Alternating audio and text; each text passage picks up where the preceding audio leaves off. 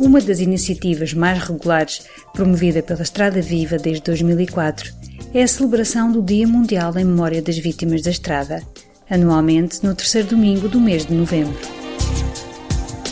O espírito desta celebração é de que a evocação pública da memória daqueles que perderam a vida ou a saúde nas estradas e ruas nacionais e mundiais significa um reconhecimento, por parte do Estado e da sociedade, da trágica dimensão da sinistralidade e ajuda os sobreviventes a conviver com o trauma de memórias dolorosas resultantes de desastres rodoviários.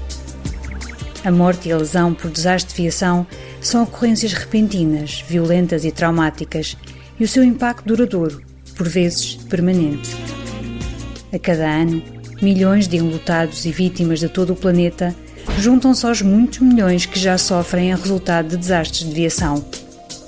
O Dia da Memória responde, assim, à intensa necessidade sentida pelas vítimas e seus entes queridos de verem a sua perda e a sua dor publicamente reconhecidas. É já comemorado um pouco por todo o mundo e o número de países onde é celebrado tem vindo a aumentar a cada ano.